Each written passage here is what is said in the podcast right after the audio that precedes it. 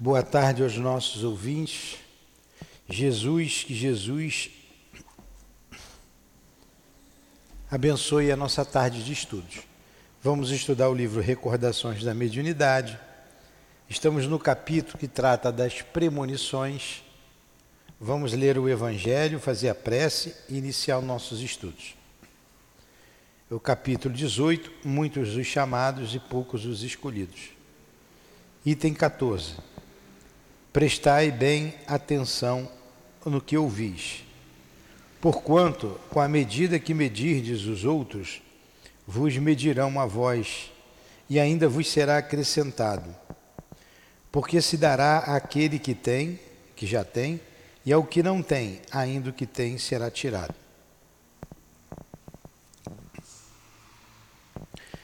Amado Jesus, aqui estamos reunidos em Teu nome, em nome de Deus, para mais uma tarde de estudos em torno da mediunidade, da experiência da nossa irmã Ivone do Amaral Pereira, que ela, com a tua permissão, Senhor, possa nos inspirar, nos ajudar na compreensão que a que é fruto da sua experiência. Ela, os seus benfeitores, como o Dr. Bezerra, o Charles e tantos outros espíritos que a secundavam e ainda a ajudam, a secundam na pátria espiritual. Então, em nome desse espírito querido, em nome da direção espiritual do SEAP, do nosso irmão altivo, dos guias aqui presentes, em nome do amor, do nosso amor, mas sempre acima de tudo, em nome do teu amor, Jesus, e do amor de Deus, nosso Pai, é que pedimos a devida permissão para iniciarmos os estudos desta tarde. Que assim seja.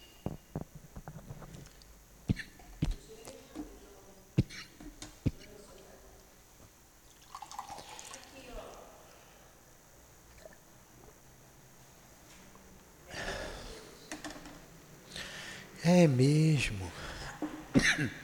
Eu vim trazer, trouxe, pega lá para mim o mensageiro. Então quem está nos ouvindo em casa, me desculpe. A dona Ivone já, já acordou, né? Disse assim, ué, o que, que ele está me chamando? O André Luiz deve também estar, tá, por favor. Então que o nosso querido irmão André Luiz nos ajude o Chico. Poxa, eu estou fazendo a prece, veio na minha mente o Chico. Na minha mente o Chico. É... ah, como eles todos são amigos, né? Ninguém ficou zangado comigo. Mas a gente precisa da inspiração agora do nosso irmão André Luiz. E do Chico, que foi o médium. Mas já que a gente chamou todo mundo, né? Se puder ficar todo mundo, a gente agradece e agradece a Deus. Então vamos lá, nossa cabeça vai ficando cansada e a gente troca mesmo as bolas. Então, o livro Missionários, nós estamos aqui na página 385. Nós estamos estudando é, a questão da obsessão. Da obsessão, lembra? É, eu não vou voltar porque a gente já voltou duas vezes. É a gente se situar onde paramos. O que eu lembro, é, teve uma pergunta do André Luiz se todo obsidiado era médium, lembra? E o instrutor Alexandre respondeu que sim, todos somos médiums, todos somos, somos médios. É...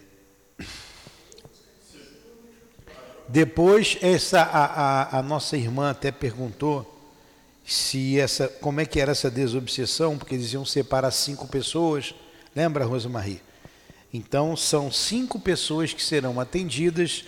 Ele fala, é bom a gente sempre voltar um pouquinho para a gente pegar do ponto de partida, que é, nem todos estão preparados para a cura.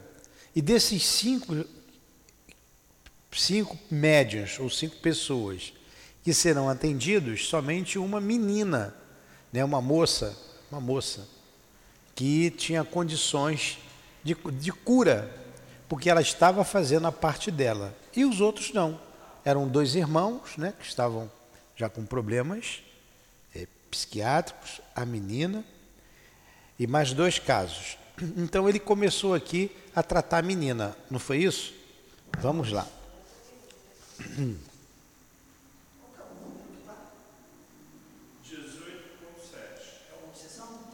É obsessão. É... Eu vou, eu vou voltar um pouquinho. A gente parou aqui. Justiça. Quantos crimes se praticam no mundo em seu nome? Foi aqui que a gente parou.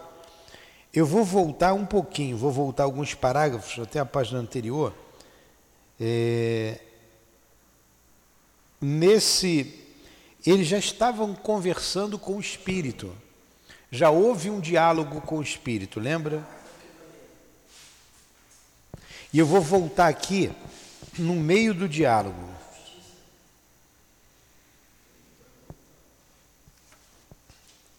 Acharam?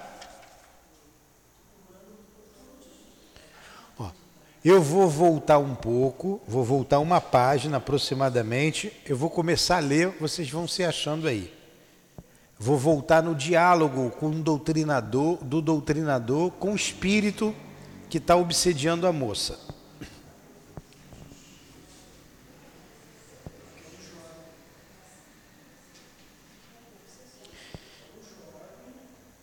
Acalme-se, vamos lá. Com que então minha irmã parece melhorada, mais forte? Ainda bem. Ela explodiu em crise de pranto. Todavia, prosseguiu o missionário sem qualquer inquietude. Então, está aqui o doutrinador conversando com o espírito. Acalme-se. A vingança agrava os crimes cometidos para restabelecer a felicidade perdida, minha amiga, é necessário esquecer todo o mal. Enquanto abrigar pensamentos de ódio, acharam? Eu voltei no diálogo do doutrinador com o espírito, que o espírito estava. Comecei no acalme-se ele conversando com o espírito. Acharam? Acalme-se. A vingança agrava os crimes cometidos. Para restabelecer a felicidade perdida, minha amiga, é necessário esquecer todo o mal. Enquanto abrigar pensamentos de ódio, não poderá atingir as melhores, as melhoras que deseja. A cólera perseverante constitui estado permanente de destruição. Não conseguirá articular os elementos da paz íntima até que perdoe de coração. Então o doutrinador conversa dessa forma com o espírito, pede para ele se acalmar, pede para ele perdoar. É, a gente vê até no, entre nós, os encarnados, quando alguém tem ódio de outra pessoa, quando alguém não perdoa uma falta que o outro cometeu contra ele, ele adoece. Adoece. Certa vez no trabalho aqui da cura, foi bem nítido o espírito falando né, para a pessoa, o guia falou: fala para ele que ele vai adoecer, ele vai depender de remédio. Porque não perdoava, não perdoava. Algo no coração dele apertando que ele não perdoa a falta que a pessoa cometeu contra ele. O que, que vai acontecer? Vai adoecer. Se morrer com falta de perdão, vai virar um obsessor. E a coisa não vai se acabar aqui. Então, o perdão, quantas vezes a gente também vê nas reuniões mediúnicas esse ódio? É, na, na verdade, como nós vimos aqui, e é constatado nas nossas reuniões mediúnicas, é, ambos são sofredores, ambos são sofridos. Porque a gente não sabe quem acendeu o palito de fósforo. Se é aquele que está ali agora como algoz, ou se foi o outro, que é a vítima. Como diz, né? Uma, uma contenda, uma discussão, uma contenda qualquer, a gente sempre sabe como começa, mas a gente nunca sabe como termina. Então, às vezes, uma discussão pode gerar um problema tão sério, tão sério, que vai levar vidas para serem resolvidas. E começou com uma discussão, né? com uma simples discussão. É, então, o perdão ele é fundamental, é fundamental. Perdão é filho do amor. Por isso que Jesus recomendou que amássemos uns aos outros como ele nos amou. E nisso aí está o perdão. Quem de nós nunca foi ofendido? E eu pergunto, quem de nós nunca ofendeu? E se a gente não tem ofensas graves agora, pode ser que sim, pode ser que não, em outras vidas isso também aconteceu. Se a gente continua machucando os outros, certo que a gente machucou lá atrás também. Então todos precisamos de perdão, sempre. A mágoa Aí eu lembro do, do, de uma conversa nossa lá para o estudo de medicina espiritual, e que o espírito Inácio Bittencourt falou que se nós soubéssemos o que a mágoa faz no mundo espiritual, é, a destruição que faz, jamais a gente guardaria mágoa. E disse assim: dá para se escrever um compêndio. Compêndio é uma coisa. Como é que, que, que que significa compêndio? Um monte de livros, né? Podemos dizer assim, um verdadeiro compêndio do que a mágoa faz aqui no mundo espiritual. E a gente imagina, né?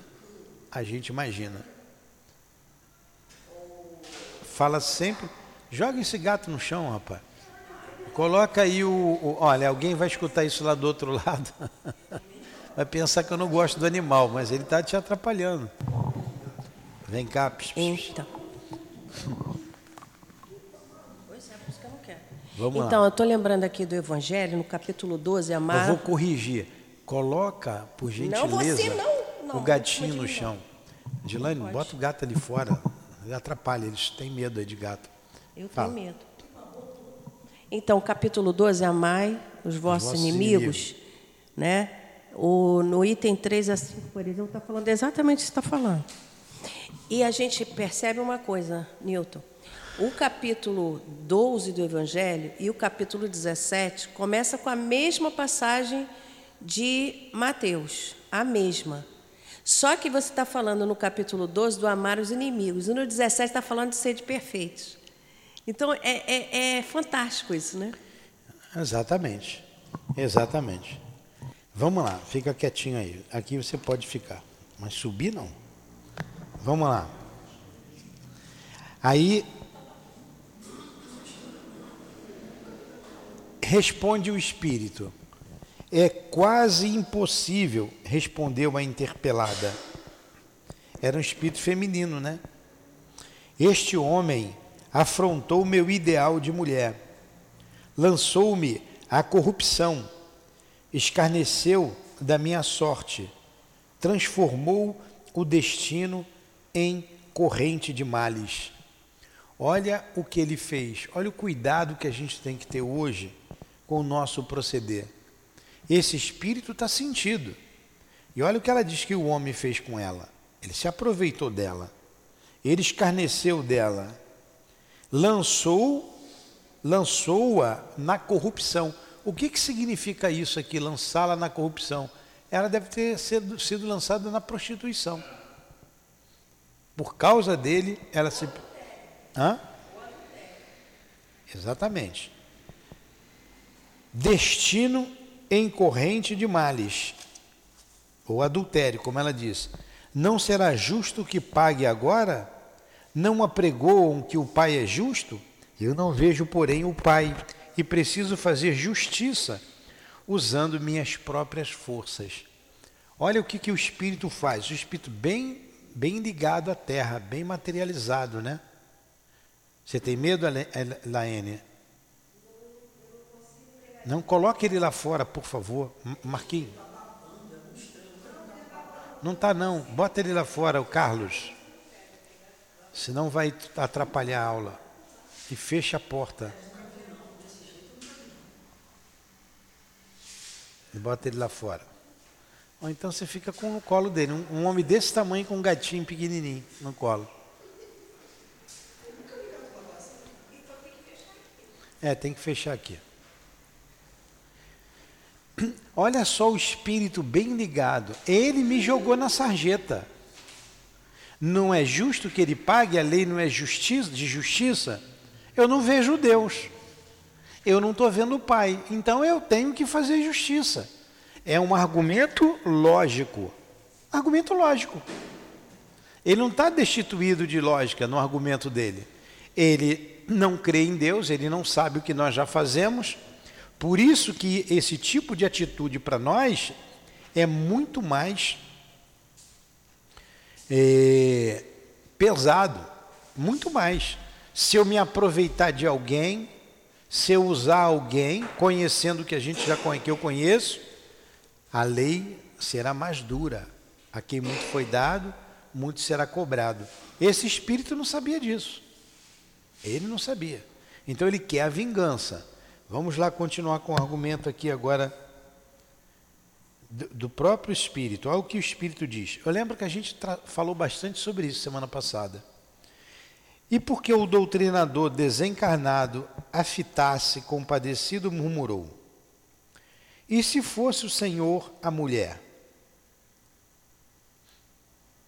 Ponha-se no meu caso e pense como procederia prontificar-se-ia a desculpar os malvados que lhe atiraram na lama, que lhe atiraram lama ao coração? Cerraria as portas da memória a ponto de anestesiar os mais belos sentimentos do caráter? Não acredito. Jogou para outro, ela devolveu para o doutrinador. O doutrinador está pedindo para perdoar. E ela devolveu para ele. O Senhor reagiria como estou reagindo. Há condições para perdoar. E as condições que eu imponho na qualidade de vítima são as de que o meu verdugo experimente também o sarcasmo da sorte. Isso eu perdoo, mas depois que ele sofrer tudo que ele me fez sofrer. Ele infelicitou-me e voltou ao mundo preparou-se para uma vida regalada de considerações sociais. Titulou-se para conquistar a estima alheia. E o que me deve? Né? E, o que, que ele, e o que ele me deve? Né? Pergunta o Espírito. Também eu, noutro tempo, não era digno de respeito geral, não me candidatara a uma existência laboriosa e honesta, com o firme propósito de servir a Deus? Ah, acho que tem assunto aqui envolvido com religião, hein? Né? Na igreja. Vamos lá. Acompanhava a discussão com forte interesse, admirando o individualismo que caracteriza cada criatura, ainda mesmo além da morte do corpo. A individualidade, né? O intérprete de nossa esfera, contemplando-a sem irritação, observou: Todas as suas considerações, minha amiga, são aparentemente muito respeitáveis. Todavia, em todos os desastres que nos ocorram, devemos examinar serenamente a percentagem de nossa coparticipação. Então vamos lá. Qual a percentagem de coparticipação dela no caso? Pode ser que não tenha sido nessa vida. Tem que considerar as vidas passadas. Porque Deus, sendo justo, não deixaria alguém sofrer injustiça. Né? Como dizem, há, há injustiça, mas não há injustiçado. Sendo justo, não sofreria injustiça. Aí vocês vão perguntar assim: Poxa, e Jesus não foi injustiçado? e ele não era justo, por que, que Deus permitiu? Ele deu o exemplo do perdão. Tudo que Jesus falou, ele praticou. Você não vê uma reclamação do Cristo em nenhuma parte do Evangelho, nem na cruz. A última palavra de Jesus qual foi? Não, peguei vocês pelo pé. Pai, me, entrego a ti o meu espírito, ele morre. Essa foi a última. É, mas antes disso ele disse, né? Pai, perdoa-lhes, eles não sabem o que fazem. Porque eles, aqueles espíritos que estavam ali achincalhando, disputando as suas vestes, zombando, aqueles que o entregaram, que levantaram o falso testemunho, eles estavam fazendo aquilo tudo para eles próprios, que eles iam sofrer as consequências disso. Como essa moça aqui, esse espírito feminino, sofreu as consequências do que ela fez. Então Jesus veio para dar o exemplo do que seja o amor, do que seja o perdão. Por isso ele recomenda que amássemos uns aos outros como ele nos amou. Nenhum outro espírito fez isso, nem Buda, nem Maomé, ninguém fez isso. O que o Cristo fez, ninguém fez o que ele fez. E deu o exemplo do que ele deu. Lá, eu falo bonito aqui também. Eu sei o evangelho quase de cor. Agora, botar em prática é que é o nosso desafio. Ele foi o evangelho vivo exemplo de perdão, exemplo de compreensão. Você sabe que é ter alguém do seu lado que você sabe que vai te trair e essa traição vai ocasionar uma morte crudelíssima, como aconteceu com ele?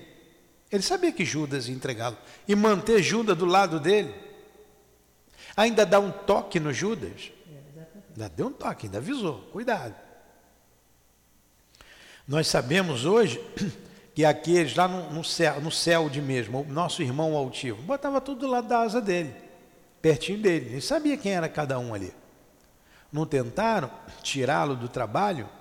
O que, que ele fez? Botou todo mundo pertinho dele.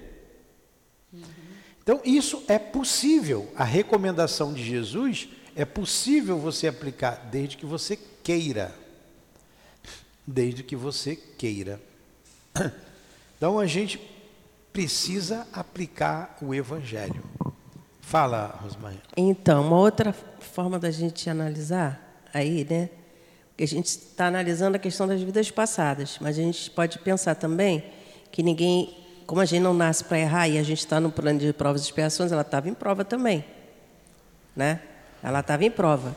E a diferença dela para Jesus é só que um é missionário e o outro está em provas, né? Pois então, é. É.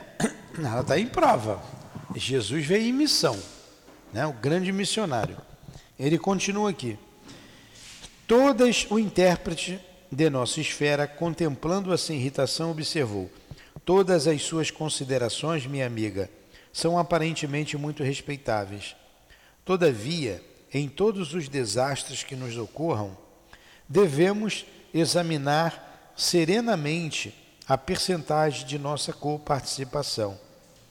Apenas em situações raríssimas poderíamos exibir, de fato, o título de vítimas. Na maioria dos acontecimentos dessa natureza, porém, temos a nossa parte de culpa. Não podemos evitar que a ave de rapina cruze os ares sobre nossa fronte, mas podemos impedir que faça ninho em nossa cabeça. Essa a gente até falou dessa passagem na aula passada, né? Nesse ponto, a interlocutora, parecendo melindrada, acentuou asperamente. Suas palavras são filhas da pregação religiosa, mas eu estou à procura da justiça. E com um riso irônico terminava: aliás, da justiça pregoada por Jesus. Olha, ela foi firme da, da justiça pregoada por Jesus.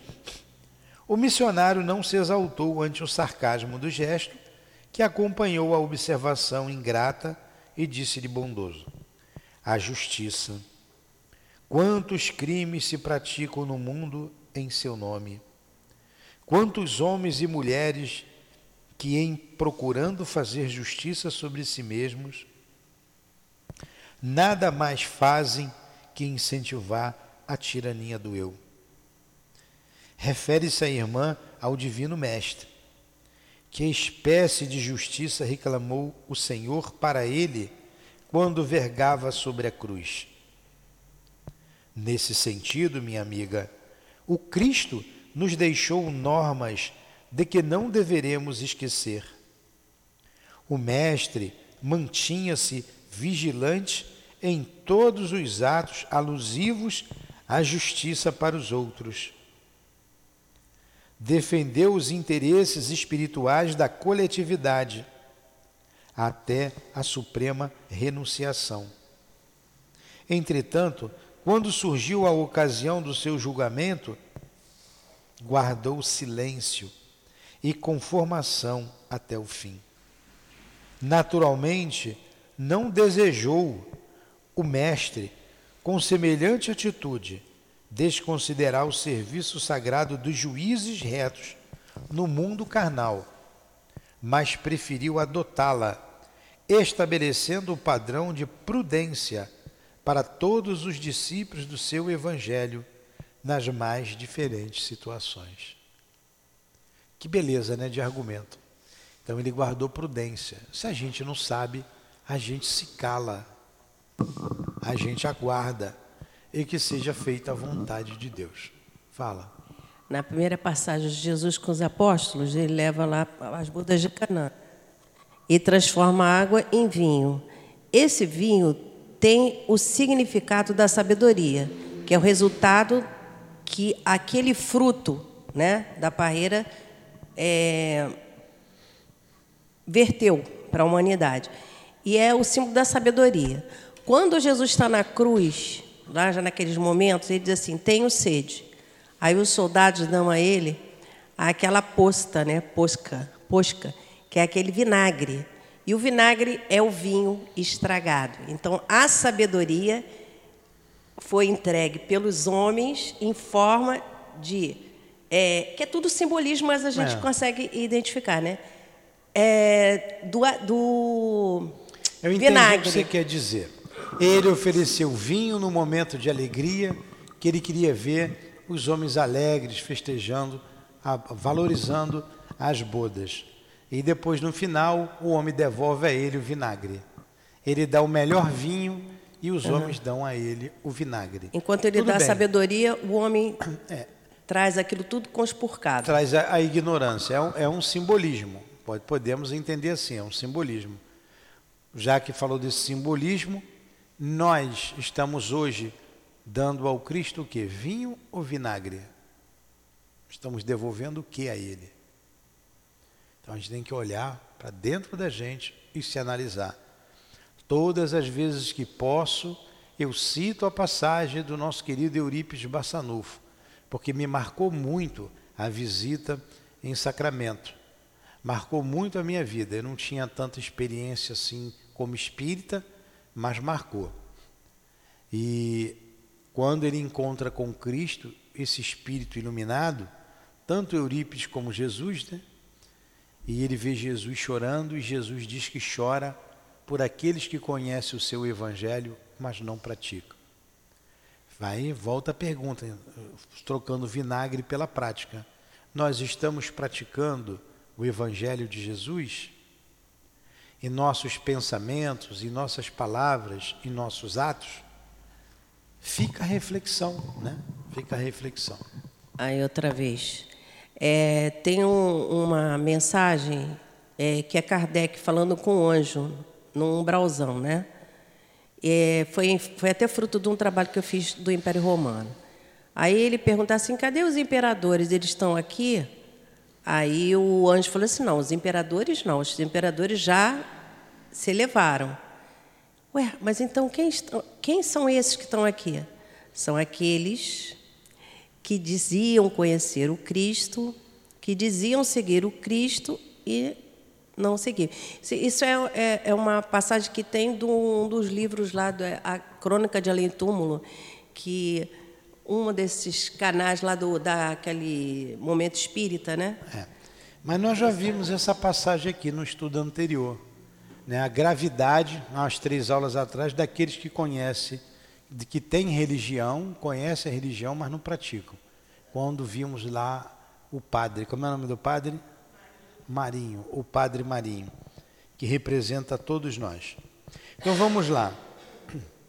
Confirmou a legalidade da justiça, mas proclamou a divindade do amor. Demonstrou que será sempre heroísmo o ato de defender os que merecem, mas se absteve de fazer justiça a si mesmo. Para que os aprendizes da sua doutrina estimassem a prudência humana e a fidelidade divina nos problemas graves da personalidade, fugindo aos desvarios que as paixões do eu podem desencadear nos caminhos do mundo. Que argumento dele, né? A interlocutora, em face da argumentação veemente e bela, emudeceu fortemente impressionada. E Alexandre, que seguia também comovido as explicações do intérprete, observou: O trabalho de esclarecimento espiritual depois da morte, entregue às criaturas, exige de nós outros muita atenção e carinho. É preciso saber semear na terra abandonada dos corações desiludidos, que se afastam da crosta sob tempestades de ódio e angústia desconhecida. Diz o livro sagrado que no princípio era o Verbo. Também aqui, diante do caos desolado dos espíritos infelizes, é necessário utilizar o verbo no princípio da verdadeira iluminação. Não podemos criar sem amor, e somente quando nos preparamos devidamente edificaremos com êxito para a vida eterna. Silenciando a entidade que fora criteriosamente advertida, passei a observar a senhora ainda jovem que se mostrava sob irritação forte no recinto, preocupando os amigos encarnados. Diversos perseguidores invisíveis à perquirição terrestre mantinham-se ao lado dela, impondo-lhe terríveis perturbações, mas de todos eles sobressaía um obsessor infeliz de maneiras cruéis. Colocar-se-lhe colara-se-lhe ao corpo em toda a sua extensão, dominando-lhe todos os centros de energia orgânica. Identificava a luta da vítima que buscava resistir quase inutilmente. Meu bondoso orientador percebeu-me a estranheza e explicou: Este, André, representa um caso de possessão completa. E dirigindo-se ao intérprete, que argumentava momentos antes, recomendou-lhe estabelecer ligeiro diálogo com um perseguidor temível para que eu ajuizasse quanto ao assunto. Então aqui ele já vai mudar de assunto, né? Já vai mudar aqui falando com outro espírito. Sentindo-se tocado pela destra carinhosa do nosso companheiro, o infortunado gritou: Não, não, não me venha ensinar o caminho do céu. Conheço minha situação e ninguém pode deter meu braço vingador. Agora vocês vejam, eles têm argumento. Eles têm argumentos. Que volta a dizer, de um ponto de vista humano, parece justo. Do ponto de vista daquela efêmera passagem na terra, parece justo. Mas eles não alcançam o todo. E ele continua: Não, continua o doutrinador, não desejamos forçá-lo, meu irmão, acentuou o amigo com serenidade evangélica. Tranquilize-se. Enquanto alimentar propósitos de vingança, será castigado por si mesmo. Ninguém o molesta, senão a própria consciência. As algemas que o prendem a inquietude e a dor foram fabricadas pelas suas próprias mãos. Nunca, bradou o desventurado, nunca. E ela fez acompanhar a pergunta de horrível expressão e continuou. Esse argumento é o argumento no nosso quando a gente nunca assume a nossa culpa, a nossa participação nas dificuldades do mundo. A gente sempre aponta para o outro. Ele começou, a culpa é dele, a culpa é sua. Não é assim? Sempre é assim, ou quase sempre é assim, melhor dizendo. Há uma discussão que você, que você, que você, não é? E a pessoa nunca assume a sua participação, ela é sempre inocente. Fica para nossa reflexão aí também. Fez acompanhar a pergunta de horrível expressão e continuou: O Senhor que prega a virtude justifica, o Senhor que prega a virtude justifica a escravidão de homens livres? Acredita no direito de construir senzalas para humilhar os filhos do mesmo Deus? Esta mulher foi perversa para nós todos. Além de meu esforço vingador, vibram de ódio outros corações que não a deixam descansar. Persegui-la-emos onde for. Agora vocês vejam aqui, nós semana passada exemplificamos casos comuns aqui de atendimento em nossa casa, de, provindos da escravidão, da Inquisição, é, das disputas de terra, muito comum, muito comum. E como é difícil, porque o outro se vê ainda com as marcas do chicote, se vê ainda nas costas, se vê ainda com a máscara de ferro na cabeça que o torturava, se vê ainda com as mãos sangrando ou cego porque foi perfurado seus olhos. E ele quer vingança. Ele quer vingança. Então é difícil. A gente tem casos que a gente vem atendendo há muito tempo, há meses e meses, e o sucesso é lento. A melhora é muito pequena. Até porque o outro não se motiva a melhorar. Está prostrado, continua prostrado e não faz força para sair daquela situação. E a gente vai atendendo, os espíritos vão atendendo. No nosso caso, tem a participação aqui do médium encarnado. Aqui a gente está vendo o doutrinador desencarnado. Por isso que na aula passada nós estudamos, como ele disse lá na, na, na questão, lá na aula retrasada do Padre Marinho, quando André Luiz pergunta se era essencial a participação do encarnado, ele diz que não. Aqui nós temos é, grupos de trabalhos específicos no tratamento desse, desse tipo de situação. Aqui é um caso, ó. ele que está tratando aqui, o desencarnado. Então a gente vem atendendo há meses.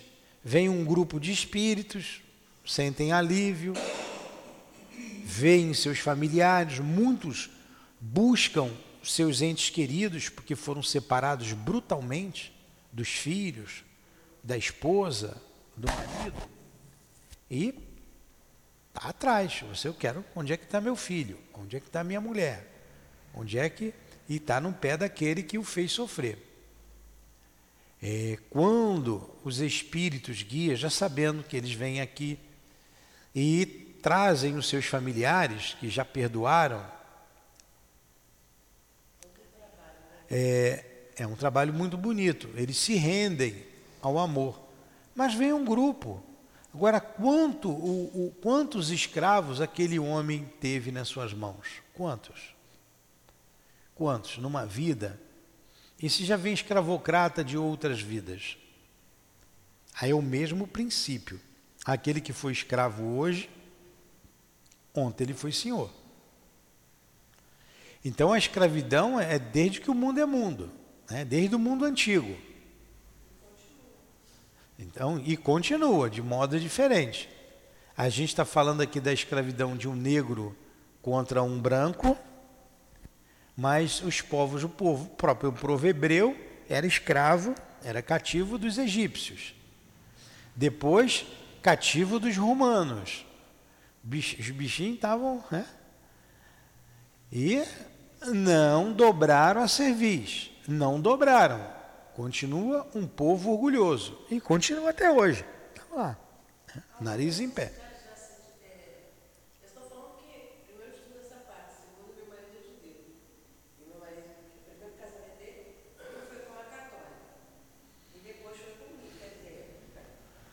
Pois é. Então, a escravidão sempre existiu, desde que o mundo é mundo. O povo vencido trabalhava para o vencedor. É, depois a gente teve essa escravidão brutal, mas antes também era brutal. O povo romano escravizou muito. É. Sim, sim, eu não posso falar disso aqui. Tem muito, tem muito, eu não posso falar. É, então, sempre teve escravidão, continua até hoje, mas é, é, sempre foi brutal. Os romanos escravizaram muito. E você vê nesses escravos negros, muitos numa pele negra, que foram senhores lá na Roma antiga e tantos outros povos, não é só lá na Roma, não. Todos os povos. É. É, e a peneira no futebol tem a peneira, né? A gente fala a peneira. A peneira de Deus é zero, é fininha. Só passa o purinho. Então você precisa se purificar, você precisa ser puro. E tudo aquilo que maculou o teu espírito, você vai ter que resolver. Você vai voltar para resolver. Aí vem escravo, vem senhor, vem pobre, vem rico, vem. A gente vai caminhando a gente vai caminhando para ir vencendo essas mazelas. Mas aqui ele não fala disso, ele continua aqui. É, o nosso intérprete muito calmo obtém. Aí ele, não, antes, né? Ele, quando ele diz assim: O Senhor que prega virtude justifica a escravidão de homens livres? Acredita no direito de construir senzalas para humilhar os filhos do mesmo Deus? Esta mulher foi perversa para nós todos. Além do meu esforço vingador, vibram de ódio outros corações que não a deixam descansar. Persegui-la-emos onde for. Esboçou um gesto sinistro e prosseguiu. Por simples, por simples capricho, ela vendeu minha esposa e meus filhos. Não é justo que sofra até que nos restitua? Será crível que Jesus, o Salvador por excelência, aplaudisse o cativeiro? O nosso intérprete, muito calmo, obtemperou. O Mestre não aprovaria a escravidão. Contudo, meu amigo, recomendou-nos o perdão recíproco sem o qual nunca nos desvencilharemos do cipoal de nossas faltas. Desculpe só os adendos que eu vou colocando. Imagine se Jesus não tivesse perdoado os homens. Qual seria a nossa, nossa referência? Se Jesus dissesse: Olha, eu fui justo, eu fui o justo, eu só fiz o bem, eu só preguei o amor, eu estou sendo injustiçado. Imagine se ele falasse isso. Ele sabia de tudo que iria acontecer, por isso ele se calou. Dando-nos exemplos, você não sabe? Se cala, espera, porque Deus é bom, Deus é justo. E a terra é um mundo de injustiça. O escândalo há de vir, mas ai daquele que é motivo de escândalo. Nós dissemos: a terra é um mundo de injustiça, mas não há injustiçado. Não há injustiçado. O homem querendo ser o motivo, o chicote, depois ele vai responder por isso. Então imagina só se Jesus não tivesse perdoado. Ele não falou antes de ser crucificado? Aquele que quiser andar mil passos, ande dois mil. Aquele que, que te quiser levar capa, dê também a túnica. Aquele que te bater na face esquerda, ofereça-lhe a direita. Não foi isso que ele fez? Ele fez exatamente isso.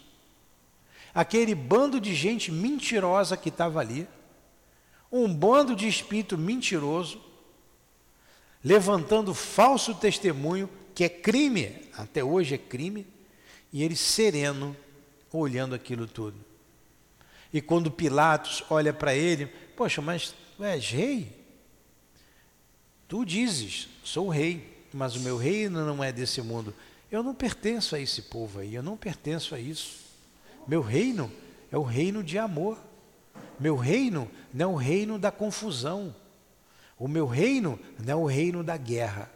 O meu reino é o reino de amor. Isso que ele quis dizer. O reino de amor. E não o reino da intriga, da fofoca, da violência. Que eles espumavam ódio. Tudo por causa do orgulho. Imagine se ele tivesse se revoltado contra tudo isso. Vamos continuar aqui. Peraí, deixa eu terminar essa ideia.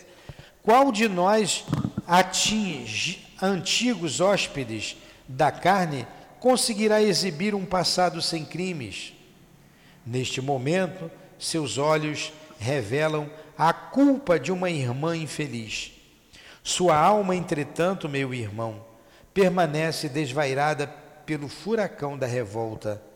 Sua memória está consequentemente desequilibrada e ainda não pode reapossar-se das lembranças totais que lhe dizem respeito. Não lhe sendo possível recordar o pretérito com exatidão, não seria mais razoável esperar, em seu caso, pelo justo juiz? Ah, exatamente isso que ele está dizendo. Já que você não lembra do seu pretérito, não será justo esperar o justo juiz? Como julgar e executar alguém pelas próprias mãos, se ainda não pode avaliar a extensão dos seus próprios débitos?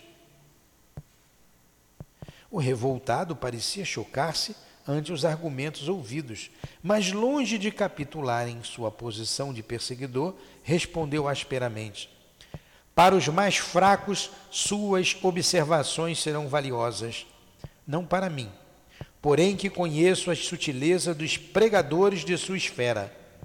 Não abandonarei meus propósitos, minha situação não se resolverá com simples palavras.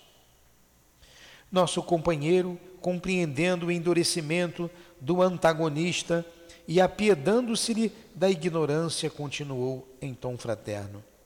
Não se trata de sutileza, e sim de bom senso. Aliás, não desejo retirar-lhe as razões de natureza individualista, mesmo porque vigorosos laços unem-lhe a influenciação à mente da vítima.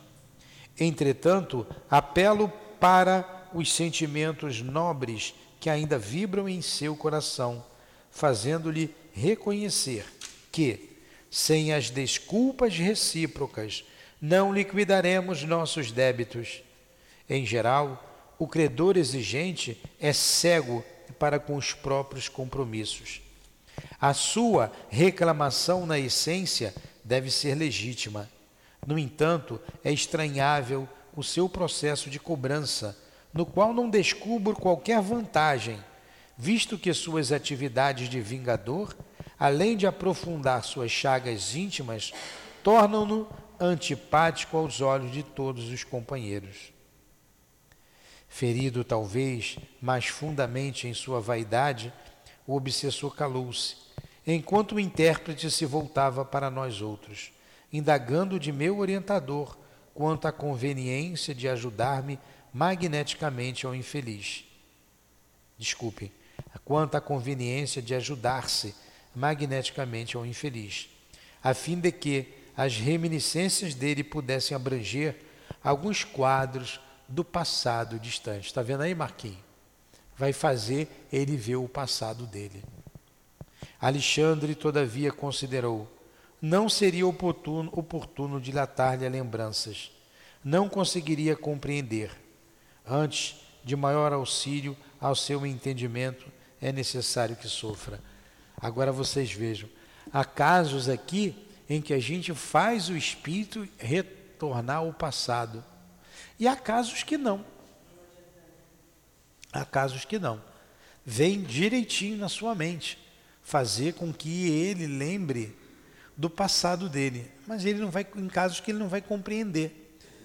É, é inteligente, seria inteligente da parte deles, observar se ele estava comigo, ele morreu e renasceu, isso também já aconteceu comigo.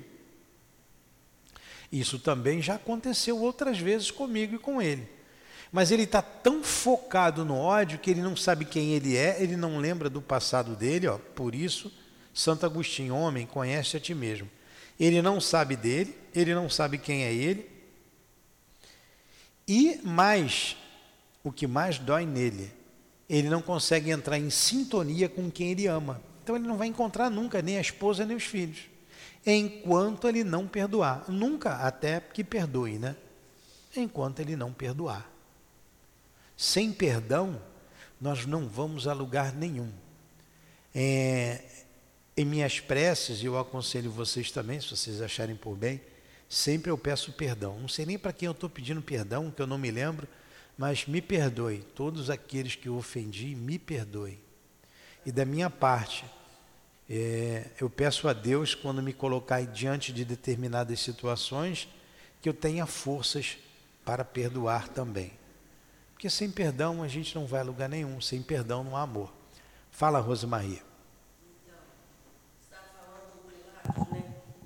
Aí lá no julgamento do Pilatos de Jesus, né? Era Jesus ou Barrabás?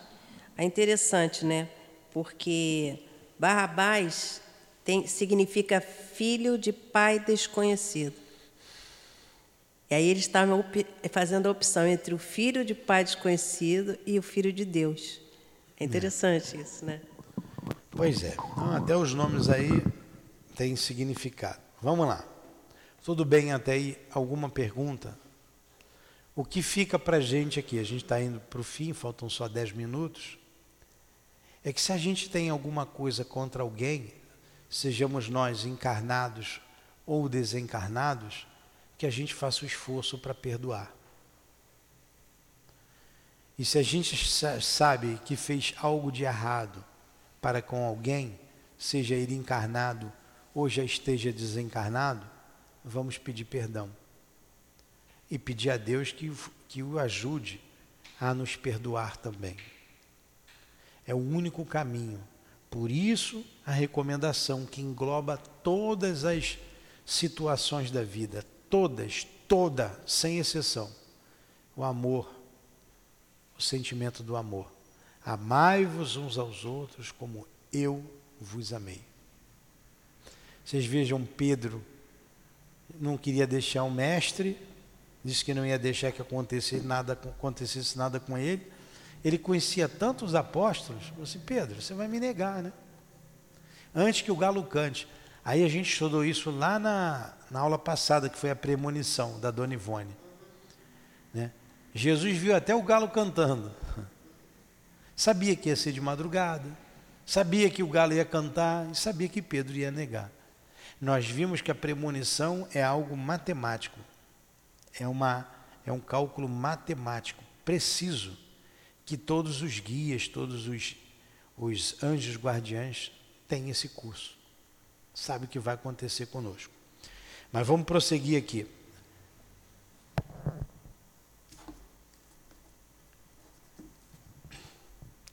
Alexandre, então, disse que, que não seria, não adiantava fazer ele retrogradar.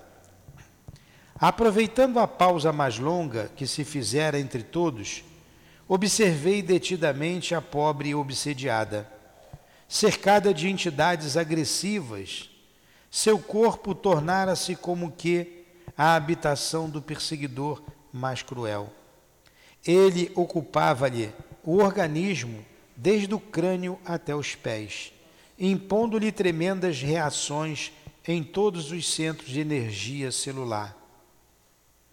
Fios tenuíssimos mais vigorosos uniam-nos ambos E ao passo que o obsessor nos apresentava um quadro psicológico de satânica lucidez, a desventurada mulher mostrava aos colaboradores encarnados a imagem oposta, revelando a angústia e inconsciência. Agora vocês vejam, tinha lá os encarnados também vendo. Eu não sei muito bem ainda, não me situei como é que está procedendo essa sessão. A gente vai ver mais na frente, que já tem algum tempo que eu li. Mas vamos lá, vamos trazer para cá. Isso acontece aqui na nossa reunião pública constantemente. Em toda reunião pública acontece isso. O Marquinho está aqui, o Marquinho trouxe as companhias espirituais dele, ele vai ser tratado, os espíritos que estão com ele estão sendo tratados e o Marquinho nem sabe. Essa reunião pública, ela é mais importante do que a reunião do passe de cura para aquele que vai receber. Ele tem que assistir a reunião pública. A gente fala lá, ele toma uma chuveirada. Mas é aqui que ele vai se limpar.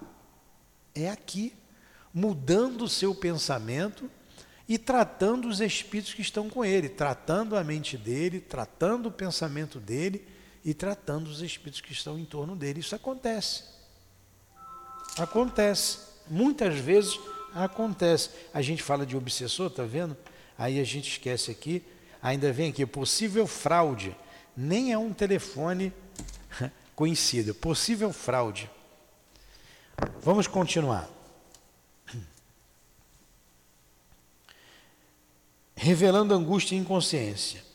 Salvem-me do demônio, salve-me do demônio, gritava sem cessar, comovendo os companheiros em torno da mesa humilde. Ó oh, meu Deus, quando terminará meu suplício? Olhos desmesuradamente abertos, como a fixar os inimigos invisíveis à observação comum, bradava angustiosamente após ligeiros instantes de silêncio. Chegaram todos do inferno. Estão aqui, estão aqui. Ai, ai. Seus gemidos semelhavam-se a longos silvos torosos. Atendendo-me à expectação, esclareceu o instrutor. Esta jovem senhora apresenta doloroso caso de possessão. Desde a infância era perseguida pelos adversários tenazes de outro tempo. Na vida solteira, porém, olha, deu a hora, eu acho melhor nós pararmos aqui porque não vai adiantar a gente prosseguir. Nós vamos parar aqui, nesse aqui, nesse caso aqui, salve-me, salve-me do demônio, tá? Na página 391. Semana que vem a gente continua aqui. Hã? Que já vai entrar um outro caso aqui. A menina obsediada. E o interessante é que o médium, ele sabe. Ele sabe que está sendo perseguido. No, no sábado próximo passado, quando terminou a nossa nosso trabalho aqui, veio um, um carro, os pais trazendo uma menina obsediada. A menina berrava. Ela entrou aqui aos berros. E ela entrou aqui após a. Foi todo mundo embora. Ela veio levada no colo e ela ainda tinha a paralisia, já uma menina, né? menina de 20 anos. Mas berrava que não, não. Lá fora, quando os pais falaram que iam trazê-la para cá, aí que ela berrou mesmo. Quem é que estava berrando? Era o espírito. E ela sabia. Foi um custo. Colocamos ela aqui, demos o passe nela, os espíritos usaram os médios né, para ajudá-la, nós usamos alguns médios para incorporar os espíritos que estavam com ela, para poder ela ficar mais tranquila, e ela saiu daqui mais, bem mais tranquila. Foi embora calma, não foi, Adilane? Foi para casa calma. Então, o que ele está dizendo aqui acontece. A gente tem aqui vários médios estudando aqui que chegaram assim, chegaram dessa forma, desesperados aqui. E graças a Deus, a Jesus e aos Espíritos, sentiram um alívio. Aí o que a gente faz com eles? Ó, vamos estudar. Vamos estudar. Hoje conversávamos com uma dessas médias, vamos estudar. Ah, mas o meu trabalho, o meu pai, a minha vida, o meu filho, meu marido, meu namorado, a minha. O que, é que você vai fazer? Vai fazer isso não é doença e nem tem cura. Você precisa trabalhar. É médium, também tem seus perseguidores, como todos nós temos. Se não optar pelo caminho do trabalho, vai ter crises novamente. Ainda mais se a pessoa tiver algum tipo de vício. Se tiver algum tipo de vício, os espíritos vão potencializar a vontade do, do médium para aquele vício, aí as coisas ficam mais difíceis ainda, mais complicadas ainda. Então vamos agradecer ao nosso André Luiz pelos esclarecimentos, pelo alerta que nos dá. E se veio esse alerta para nós, é porque todos passamos por esse tipo de dificuldade na vida, embora a maioria não se aperceba, mas todos somos médiuns e, como espíritos imperfeitos, todos recebemos a influência dos maus espíritos também.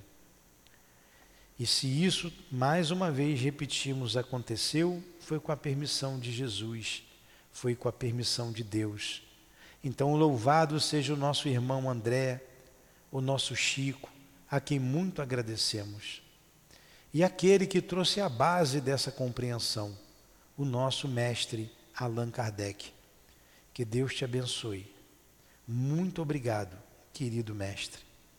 Obrigado a Leon Denis, que deu continuidade para que outros pudessem vir, como nosso irmão André e tantos outros, esclarecendo-nos de maneira bem coerente a vida no mundo espiritual, a vida espiritual. Muito obrigado ao Altivo, que nos dá condições desse trabalho em nossa casa de amor. O seu esforço, o esforço de muitos outros que estão contigo, que você trouxe para junto de nós. Deus abençoe a todos, a todos os espíritos guias aqui presentes a todos os espíritos sofredores que sintam alívio, que sintam paz, que perdoem, que sintam o amor de Jesus envolvendo a todos vocês. E se nós, encarnados, alguns de nós aqui presentes, fizemos o mal num passado recente ou num passado longínquo, nos perdoe. Nós pedimos perdão a todos vocês, a todos que nós ofendemos, que a nossa ignorância fez com que machucássemos vossos corações. Nos perdoe e que Deus perdoe a todos nós. E seja então, em nome dos guias da nossa casa de amor, do nosso altivo, da direção espiritual da nossa casa, do nosso irmão André, do Chico, em nome do amor, do nosso amor, Lurdinha, do teu amor, Jesus, mas acima de tudo, em nome do amor de Deus, nosso Pai, é que pedimos a devida permissão para encerrarmos os estudos da tarde de hoje aqui no CIAP, em torno do livro Missionários da Luz. Que assim seja, graças a Deus.